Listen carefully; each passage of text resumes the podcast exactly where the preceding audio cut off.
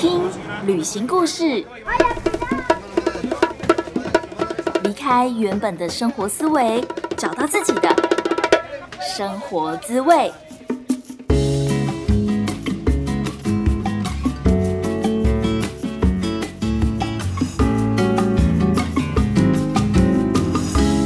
欢迎收听贾斯米游牧生活，我是 Jasmine。今天真的超兴奋的，因为终于要聊大家敲碗很久的爱情故事。这个单元就叫做“数位游牧女子图鉴”。我们会从我在数位游牧的时候所听到的，还有体验到的感情故事出发。那这当中当然还包括了异国恋之间的文化冲击呀，还有每个人都有可能会在感情路上所遇到的问题。所以，如果说你对于两性异国恋或者是谈恋爱的主题有兴趣的话，记得现在就要订阅追踪。现在我们的这个 podcast 的节目可以透过 Apple Podcast、Spotify、Google Podcast 还有 YouTube 等等平台都可以听到我的声音哦。也非常欢迎你可以把今天的节目分享给喜欢听爱情故事的朋友。而今天这集呢，我们会分享我在泰国的帕岸岛的时候所认识的一位非常灵性的巴西男子。但是老实说，我觉得一个人讲爱情故事是蛮孤单的，就是让我觉得好像怎么说，在唱独角戏吗？或者是在自言自语？那虽然说我是很享受这个过程，但是我觉得如果是在聊爱情，好像有一点太私人了。所以我决定要邀请一位好朋友跟我一起来聊。可是这位好朋友呢，他必须要兼具美丽、知性以及专业，然后尤其是他有一个非常强大的背景，就是心理师。好，那我先不要废话这么多，我们就直接邀请今天的另外一位主持人婉珍出场。Hello，婉珍。Hello，各位听众朋友，大家好，我是婉珍。哇，你声音很甜呢。我印象当中，心理师的声音都很理性，是有些声音听起来是比较理性的，然后我我对的声音听起来算是比较怎么样？感性吗？呃，可以这样说，因为是属于比较甜美的。然后我这是我自己的感觉啦。然后大部分人就会觉得好像会，好像会，比如说比较像女生啊，比较女性化啊这些。然后我真的非常非常感谢你愿意接下这个莫名其妙的任务。不会，因为我觉得爱情这个主题跟像感情啊、亲密关系这类的事情，我觉得我自己本人就也很爱聊，就我也会跟我朋友就是狂聊这一类的事情。然后我自己在工作上可能也会遇到很多个案，其实也都是因为感情、亲密关系这类的议题就是而来，所以我可以想象说，大家其实真的真的是蛮关注这一类的主题的。就是因为我在播出之前的墨西哥情人的故事之后，还有包括我自己在 Instagram 上面，有时候也会分享之前一些异国恋感情的经验，然后真的是都是收到前所未有的非常非常多的听众回馈，大家都是拼命的敲碗敲碗敲碗，然后我自己知道我也有这个需求，想要去分享。就对我来说，分享这些事情，我我觉得也是疗愈我自己的一个部分。可是我不希望这只是我的个人经验。然后我知道听八卦很爽啦，但是我不希望听众朋友只是用一个听听八卦就结束了。对，然后我会希望有第三方是比较客观的，可以来就是跟我一起讨论，就有点像是我不知道你会不会这样哎、就是跟女生朋友有时候讨论感情的问题，也许你会问不止一个人的意见吧。我刚听到你在说那个想要第三方比较客观啊，我就想说哈，我很怕我变得太主观，因为我觉得我也会有一些个人觉得哈，怎么会这样？啊然后哇，真的也太怎么样了吧？因为我其实不是很确定你今天哦要讲的故事，但是嗯我也觉得我不确定我自己可以非常客观，但是我觉得应该是说我身为一个人，然后有有我自己，然后可能我也有在做心理师的工作，嗯，我可能会有一些很自发的好奇啊，然后觉得哎、很想要多跟你讨论一点的部分。那我纠正一下，我需要另外一个主观的意见。哦，对对对对对，好，这样可以，这样可以，对，这样我比较放松，对，对，嗯就是反正就因为每个人的想法都不同，然后就像你刚刚讲的，因为每个人的背景、学习背景、工作背景不一样，然后这也会造就，用用造就这么用硬的字嘛，就会变成呃这个讨论的方向可能会往不一样的地方走。我很好奇一件事情，想要偷偷的问，就是虽然说这跟我们今天我们今天都还没聊进入主题，就是我之前在四十二集的时候聊过一个刻骨铭心的拉丁情人爱德华，然后我不知道你听完那一集的感受或是有想问我什么问题吗？其实我那我那一集是在床上听的，就是我在一边就是洗完澡之后，就是在擦保养品，然后在一边这样听，然后我就听听听。其实我听到最后，就是你在讲说在机场，然后你回来台湾，然后下飞机，然后收到对方传讯息给你的时候，我真的觉得我超级鼻酸，就是我觉得我那一刻就已经快哭了，就我可以感觉到我的胸口很紧，这样。就是我我第一次听 podcast，就是我第一次听故事，然后听到会这样，哎，就是因为我觉得我很可以理解那种你在讲那种。到底要说不说？要说不说？然后你在很犹豫，说回来台湾之前要不要再见他一面？然后就是我觉得那种很挣扎，然后很犹豫，然后到最后就是收到一封这么说真挚吗？就是充满情感，但是好像也要面对一种好像很真实的可能。分离，像像这样子的讯息，我就会觉得啊，就是我可以，我觉得那种很揪心的感觉，就会让我觉得啊，因为我觉得我自己在感情里面其实也经历过很多段像这样子的故事，所以我就只是觉得说，哇，就是其实要在呃一段感情里面去承受这么多很不同，然后很冲突，但又很真实的感觉，其实真的还蛮不容易的。嗯，老实说，你现在这样再提一次。我已经爱德华对我来说已经有点远了啦，毕竟是二零二零年发生的事情，不知道后面就是有 多又又几个这样子。但是，嗯，就是我其实我觉得我现在有点不敢回去听，然后，但我到现在都没有后悔，就是尽管在机场那时候是非常的遗憾跟难过，但我真的还是知道我那时候没有办法见他最后一面呢。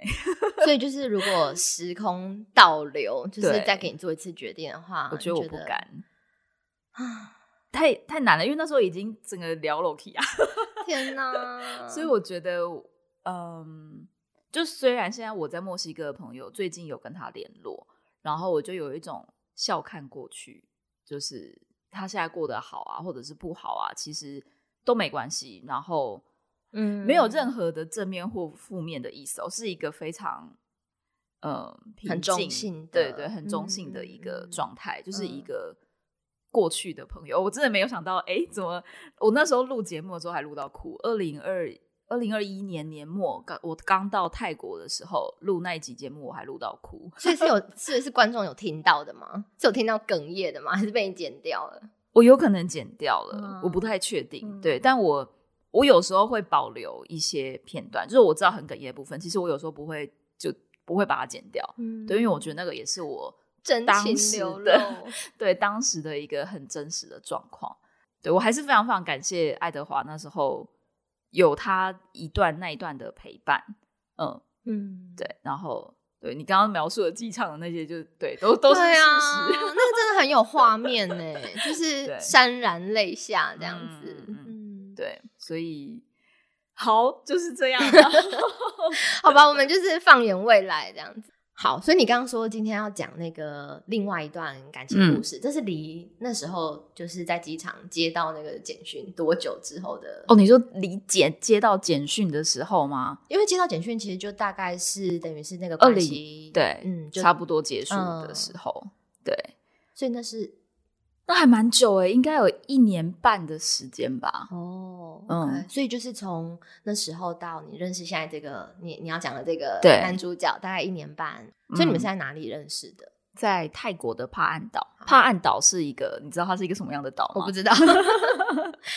它是一个，我之前应该在节目上有分享过。然后简单说起来。最有名的岛应该是它附近的比较有名的岛，叫苏梅岛。OK，萨姆伊。对对对，那很多人就是会飞到科萨姆以后，你要再搭游轮到帕岸岛。然后帕岸岛很多那种 gap year 的欧洲的年轻人会去那边 party，因为有 full moon party 满月派对，每个月都有。你可以想象，每个月有上万人在沙滩上办 party，那就是一个很容易有各种艳遇的嗯场合啊。对。但是我非常不喜欢 party 的部分，就是我不是我真的没有很喜欢 party，所以呢，这个岛的北边是非常非常灵性的，那边有很多嬉皮，然后你走在路上会看到各种人突然抱在一起，抱个五秒、十秒。那那个岛多大？你说北边是要开车三个小时？没有没有没有到三个小时吧？北边到南边可能一两个小时吧。哦，我记得我骑车从。从中北边 骑到南边的码头，大概四十分钟吧。所以就是如果你就是 party 完，然后你想要去呃嗯，灵性一点的地方休息，然后想要静静养一下，这样你可以你可以往北边走，这样子。有人 party 我要灵 性有可能突然觉得就是哦好累哦，然后想自己一个人，然后嗯，会有这种人吗？还是说其实大概就是会去 party 的人跟会在北边的人就是不同的人，就是南辕群这样没错你要 party 的人就住在南边，然后你要灵性的人、瑜伽的人就住在北边。所以你那时候就是直接去了北边嘛？对，哦，没错，我，就是长居北边，北边比较贵，我也要住在北。就是游轮一下来就 往北走这样子。对，计程车直接载我到北边，没错，就是这样。然后我就是在那边认识这位灵性男，所以在比如说像是在你说在北边那样子的生活，就是对虽然都很灵性，然后各自哦，所以你说也会不只有各自，就是你们之间也会有一些，因为我想说你们还是认识的嘛，你们还是接触到了，所以是有一些什么样的活动哦才好问题，对，怎么样认识的，对不对？呃，其实我们是在北边，我觉得我我这一生目前最喜欢的一间 co-working space，就是我们数位游牧的时候，很常要找一个共同工作空间，然后去专心的工作。那那个 co-working space 它就直接在海边，所以你一边工作，你的电脑荧幕的背景。就是大海，嗯而且是那种浅蓝色、很漂亮的大海。然后每天夕阳时间，你只要往右边看，就是落日，就是夕阳。你刚说落日，我以为你要说裸男。裸男没有。哎、等一下，等一下，我要讲一下那个 co-working space 的旁边的那个 beach，它就是 nude beach。嗯，对，所以你就是往往那个夕阳的方向一直走，你就会看到裸男。没有错。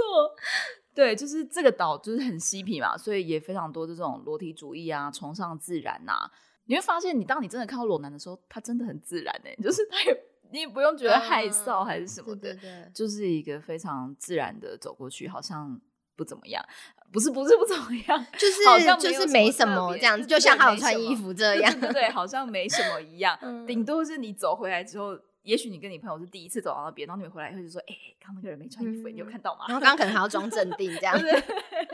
顶多是这样，但真的看久就习惯了。嗯那个岛是呃，它有一些像我们刚刚讲的那个 beach 叫 Zen Beach 禅海滩，哦，对，然后还有他们有一些 jungle，就是那种森林里面的瀑布。这位灵性男友带我去，他就跟我说，我要去的时候，他就跟我说，哦，那也是一个非常自然的，呃，可以去 hiking 的瀑布，然后你可以不穿衣服也没关系。所以你们不是在不穿衣服的地方认识的，不是不是你们现在那个 co-working space 认识的。OK，认识。然后因为我工作时间通常是晚上，我是一个很猫头鹰的人，他是有工作的，然后只是说他工作的时差的关系，所以他都是晚上工作。晚上其实 co-working space 的人非常少，所以有人进来了，然后我在工作，我们自然就会 say hi、嗯，对，然后他那时候跟我 say hi 的时候，呃，就是超级，我要怎么形容呢？你会突然觉得好像有个业务来跟你握手，跟你说 “Hello, nice to meet you, my name is 哒哒哒”，嗯对对对。然后我一开始也没有特别觉得怎么样，只是觉得哦，这个人蛮蛮热情活泼的。结果他，呃，其实他一开始有一点点，你要说油条嘛，就是他可能会说一些 “I'm so lucky to meet such a beautiful girl here” 之类的就。是很会讲话，很会会讲话。对，嗯一开始让我觉得，哎、这个人是业务吗？然后在业务是什么？业务 sales 哦，业务。嗯就很会讲话。对对对对，然后突嗯然就让你觉得呃心花开的感觉。嗯后来就是哦，原来是巴西人，哇，就是巴西人很拉丁，所以就是很热情，对所以可能对我们来说是是很油条，但对他们来说呢，就是很很一般的、很日常的问候这样子。我觉得算是他们嗯认识，当他们已经把那个想要认识朋友那个开关打打开开的时候，对他们就会这样，啊，很开心。所以是我们太那个太太害羞或者太太客气了。嗯、我觉得这真的是文化不同。嗯，对，嗯，因为你看啊、比如说日本啊，或者是说还有哪里啊，亚洲韩国啊，我们这几个国家可能相对都是比较呃有礼貌跟含蓄的。嗯，可泰国可能泰国巴厘岛可能就比我们再热情一点，嗯因为就是热带国家嘛，对然后巴西又再跟过去这样，就是另外一边 西方世界的热带国家。嗯对，所以他给我第一印象就是一个热情的巴西男。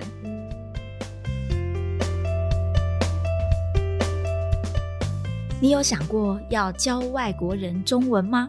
这其实也是一个可以开始数位游牧的技能哦。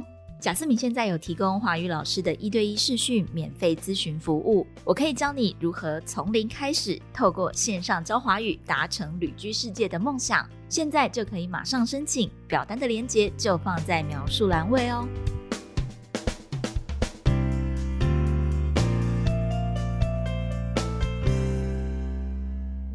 所以他这样子跟你打招呼了多久，你们才开始有？就是下一步的接触。我回想一下，我觉得是因为那一天，因为他我们当然打完招呼就是工各自开始工作嘛，那毕竟是一个工作的地方。然后各自工作了一阵子之后，我好像有跟他聊到人类图，然后我没有想到他很有兴趣，对。然后，呃，因为他也是投射者，我就跟他说，投射者最大的成就是成就别人。有聊到一些这些事情，他就非常非常的有兴趣，然后觉得很好玩。他觉得，哎，他自己很多时候也是这样，他也很常想要鸡婆的提供帮忙，但是对方可能还没接受，所以他要等待邀请等等的策略。就是我们在你要算神秘学吗，或者是灵性的话题，有些共鸣，对。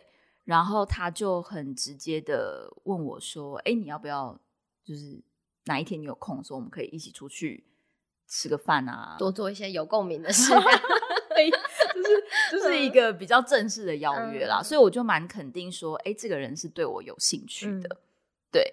可是后来呢，这真的是我们等下一集可以之后晚一点可以继续讲的。就是说，后来我发现他很长，在他兴头上的时候，他就会。递出一个邀约，然后，但他可能隔天或者是隔没两天，在那个邀约还没到的时候，他就跟我说：“对不起，我临时有什么事情，或者对不起，我今天没有很想要出门。”对，然后就就哎，本来期待约会就没了，所以有点像是他兴头来了，或者他突然一个情绪来了，对，那个 moment 到了，对，他可能就会。呃，找你干嘛干嘛的？对对对对对对。但他可能回去冷静一下，或者是不知道就不知道他那边发生了什么事情，但他就会可能想要跟你 cancel 这次的约定，这样。对，但他都是非常有礼貌的，然后呃，会也会跟你说为什么。只是有时候对我们华人来说，很很爱守时跟赴约的华人来说，会觉得。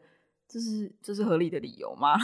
听起来好像就是有点合理嘛，因为他有跟你讲原因。对，但是可能还是会觉得。可是他原因可能只是说我今天觉得不太对，我想要在家里一个人，这你可以接受吗？你说不跟我约会，然后你自己要在家里一个人？嗯，我们不是说好了吗？你那天带着就是发亮眼睛说：“Yes，我终于约到一个美丽的女生了。”那他这样下一次再约你的时候，你不会有点担心吗？就第一次我可能会有点。觉得好啦，对，可能你可能还是会有点有点傻眼，所以我比较好奇，就是比如说他到第二次再约你的时候，你那时候心里会有点担心吗？这真的是我在墨西哥的时候学到的，就是呃，第一次约如果他没有赴约，然后就像你讲，我那个他会赴约的那个标准心态我就降低了，然后第二次他又提出邀请的时候，我我会觉得哎很开心，我还是想跟你约，我就说好啊，但是我内心会就是打一个。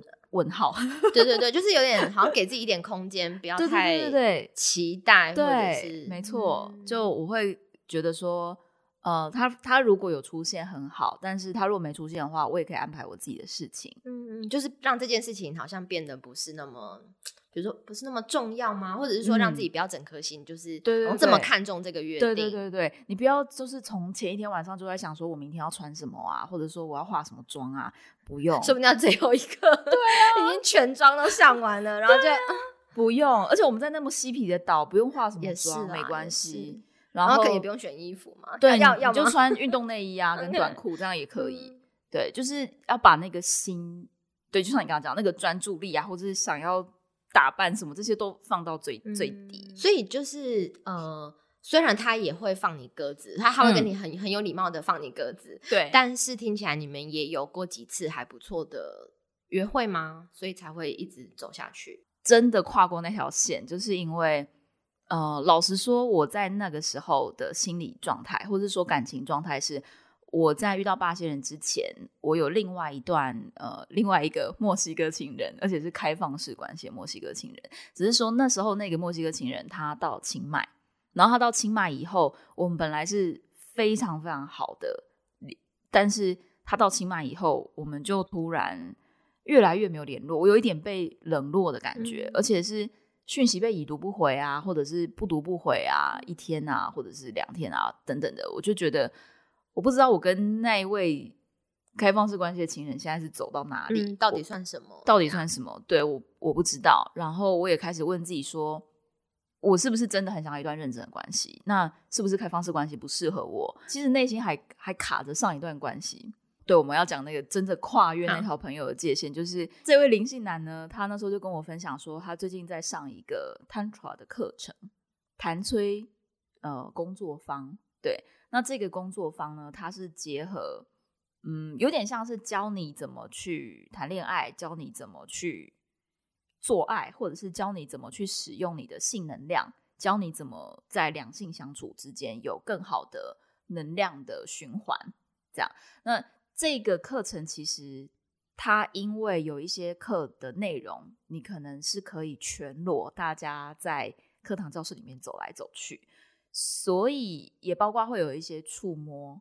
对你可能要跟学员两个两个一组。等等的，当然你可以找你自己的伴侣，可是如果你是单身去也 OK，那你就有可能会被摸，或是你要摸别人等等。我们这样讲有点奇怪，可是大家如果把把它想的学术一点，它就是真的是一个上课，嗯，对，教你怎么呃在一段关系当中好好的谈感情，对，那呃灵性男就是上了这堂课，然后他就跟我分享他们那一天的一个小游戏，然后这个小游戏是他跟我先面对面。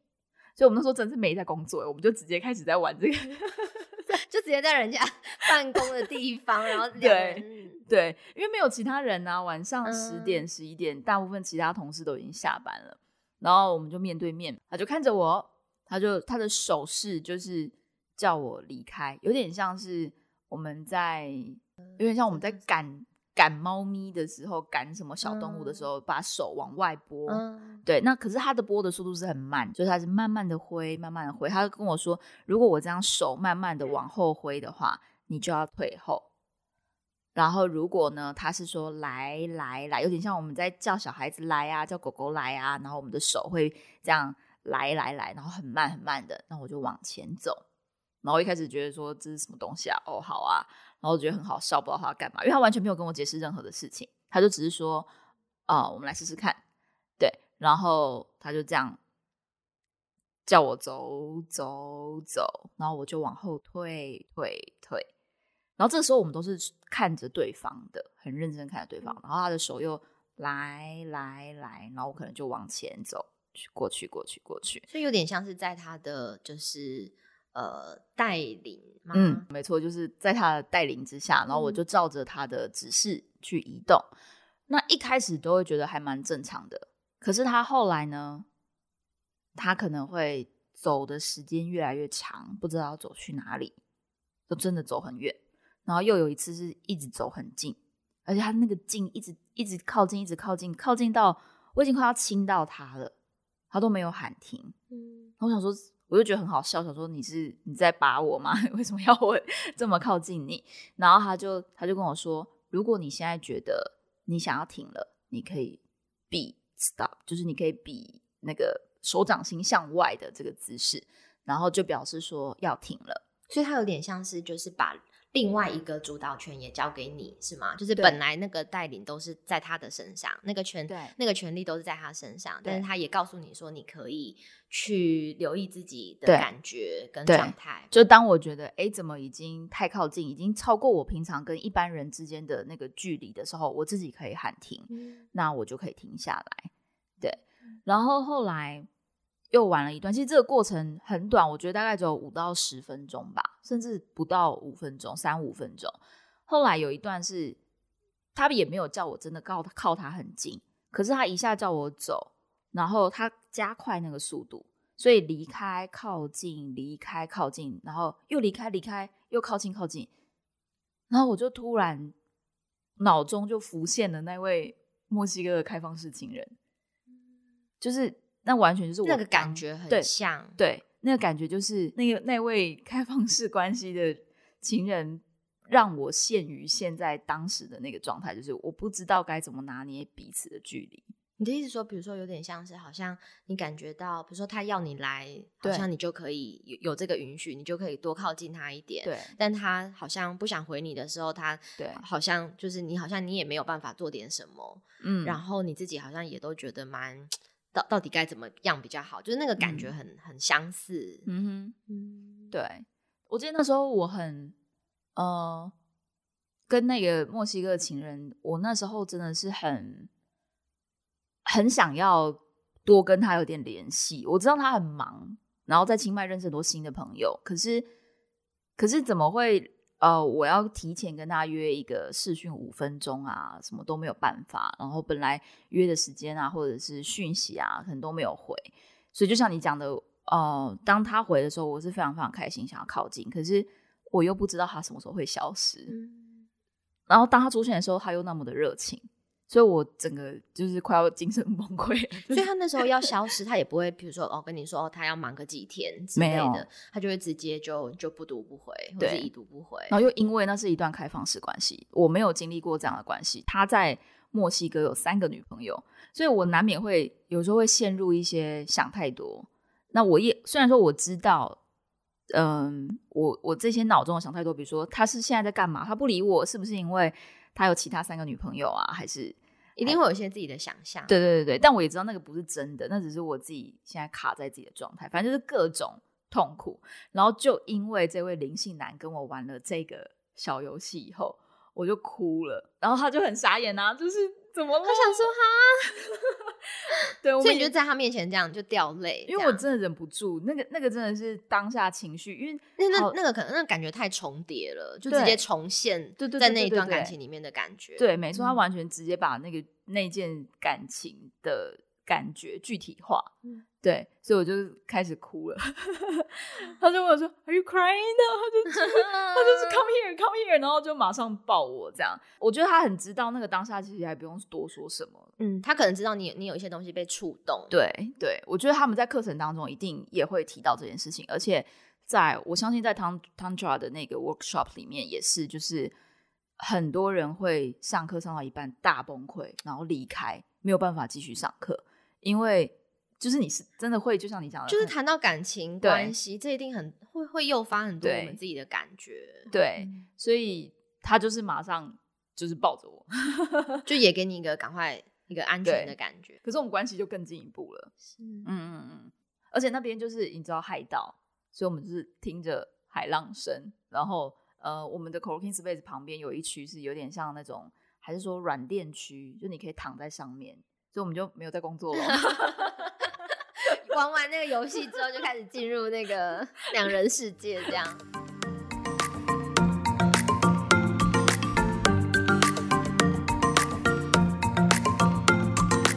你是不是也非常向往一边旅行一边工作的数位游牧生活呢？贾斯敏跟 Supermate Travel 合开的线上课程《如何开始数位游牧》现在已经开卖喽！课程中会教你认识自己的五大方法，进而评估适合你的远距工作。我跟妹也会在课程当中分享我们的变现模式，毫无保留的告诉你我们创立数位品牌的经验。欢迎你加入课程，链接就放在描述栏位哦。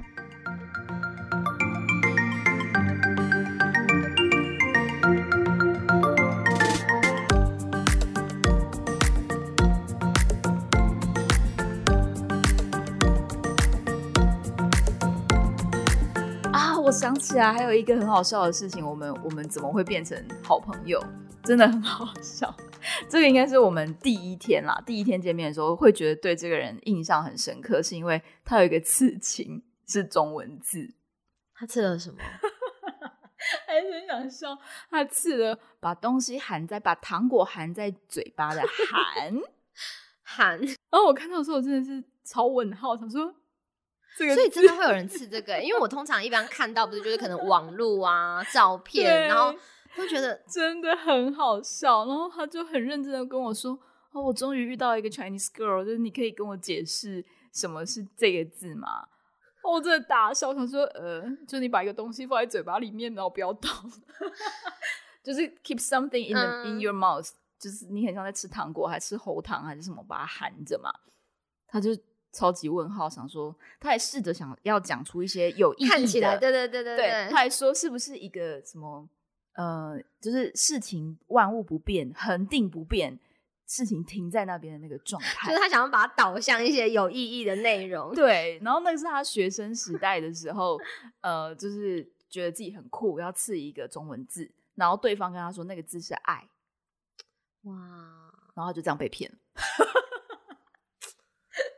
其实，其实，其实这样说起来，说不定那个，因为那个含，好了，就是我们可以帮他解释一下嘛。因为，对啊，爱嘛，是不是就是可能像是要包容啊？哦，包含含，对对对，有一个容纳，对对对，有个空间的感觉。你人真的很好哎，但是包含的含就另外一个含了啊，它不是这个 不是，不是，我只能说他们可能中文不太好。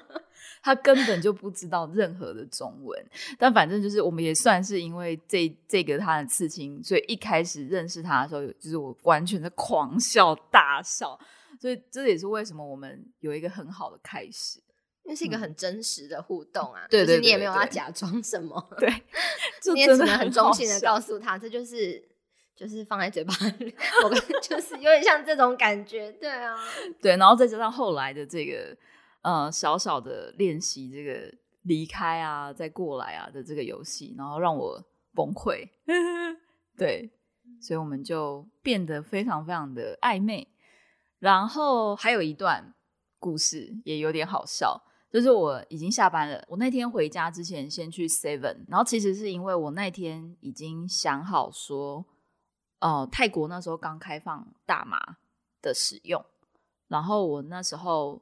正在练习一个人过生活嘛，就是想说我要好好的学习怎么呃度过自己觉得孤单的时间，好好的去学习怎么跟自己相处。那我想要做一件自己一个人的时候没有做过的事情，所以我就去酒吧买了一根大麻。对，所以那根大麻我就买了，但是因为我没在抽烟，所以我没有打火机。所以我那天晚上其实去 Seven 要买打火机，就就在我在逛 Seven 的时候，他竟然出现了。我想说，这个人是跟踪我吗？因为他刚刚就我还在 coin space 跟他说再见，结果他竟然就是哎，也马上出现在我后面，然后就跟我说没有啊，就是这也是就是跟我顺路啊。他问我说我在买什么，然后我就说呃我要买打火机，然后他说你抽烟吗？嗯没有，我要抽大。然后他真的狂笑，对我就跟他说我没有一个人，不然我就跟他解释刚刚那一段，我没有一个人抽过大麻，我想要体验看看啊等等的这样，然后他就问我他可不可以跟我一起，对。然后，因为我住的那个地方是一个，其实是在同，就是我们是同一条海岸线，从 c o i n Space 到我住的地方，它是一个海边的度假村，所以我们就很好笑，风很大，还在找地方点烟，然后再去就是在海边散步，走了一段路，对，然后抽大麻，你就会更呛啊，更放松，就有点像是你就突然跟一个朋友喝完酒一起聊天的感觉，对，所以我觉得我们算是这几段的故事，让我们整个感情加温的很快。所以你说后来就是那几段故事，因为因为我只是在想说，你你本来不是在说，就是你那时候还跟那个墨西哥人是墨西哥人吗？对，就是不是还有点在就是卡在那个状态里面，所以后来随着你们感情就是越来越升温，嗯，你就不再那么就是纠结在那个开放式关系里面了吗？嗯，我觉得没有哎，我还是很在意那一位墨西哥情人。可是因为他是开放式关系，所以所以对墨西哥那一位朋友来说，我去跟其他人约会绝对没有问题，而且我们是可以很坦诚的。我后来在跟他见面的时候，我也有跟他说：“哦，我在帕兰岛的时候有认识一个巴西人，对，然后我们有黑闹一阵子这样。”所以你你的意思是说，你自己的状态其实还是是蛮在意的。我对我还是很在意，可是我在帕兰岛最后面那一段时间，我就就像我刚刚讲的，我还是。很一直提醒自己要把要把重心放回在自己身上。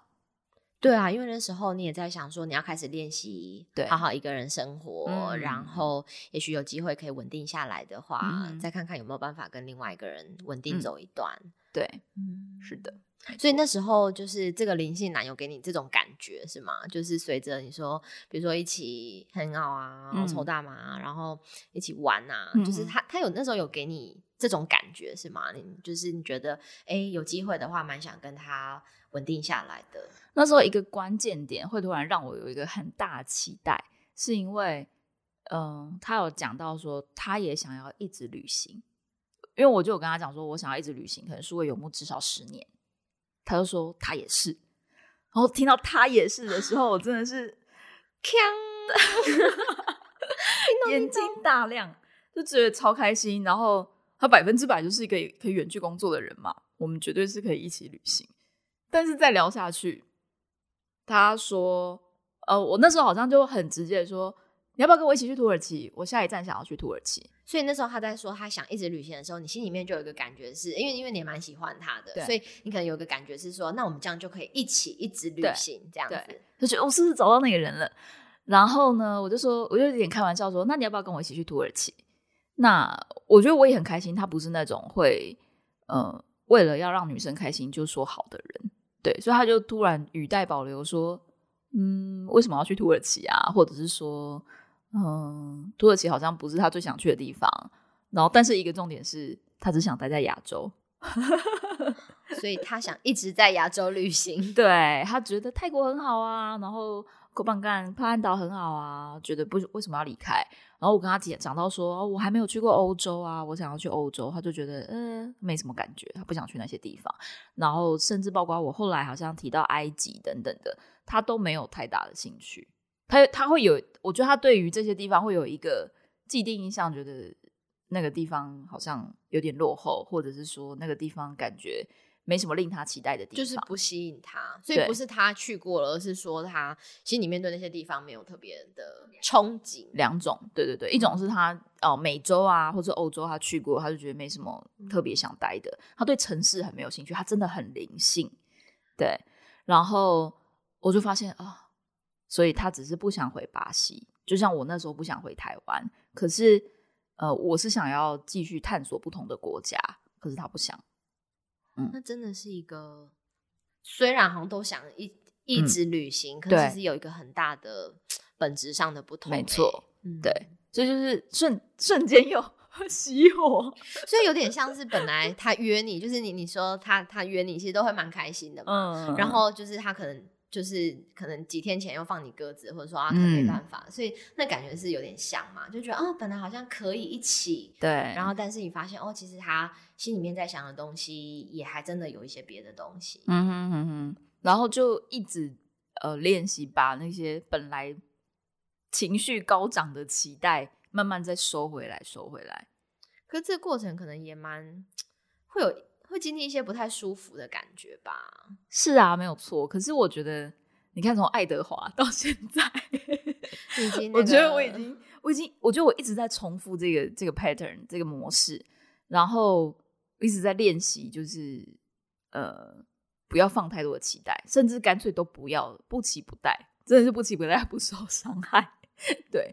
然后我觉得关于这个到底我是怎么不期不待的，呃，然后我觉得刚好在。在这位灵性男身上是做到一个最好的练习，然后因为今天节目时间的关系，所以我们决定我们要下一集再来继续聊聊我到底是后续怎么跟这位灵性男继续练习这个把期望放下的过程，对，以及我们后来是怎么样，你要说结束嘛，也不是，我觉得没有结束，因为我跟他到现在还是非常，应该说。还是有维持，还是有保保持联系，对对对对对，还是有在联络的好朋友。然后我觉得这是我算是过去这一年约会的对象当中，蛮状态维持在蛮好的一个。好啊，那这样子我们就下集继续喽。好的，不知道就是今天第一次听到这个主题《是为游牧女子图鉴》的你，喜不喜欢我们今天的节目呢？然后也非常感谢婉珍可以来这个节目上跟我分享这个。跟我一起聊这段爱情故事，这段爱情的过程。不知道你现在在哪里？很感谢老天爷可以让你听到我的声音，也非常谢谢你收听节目到最后一刻。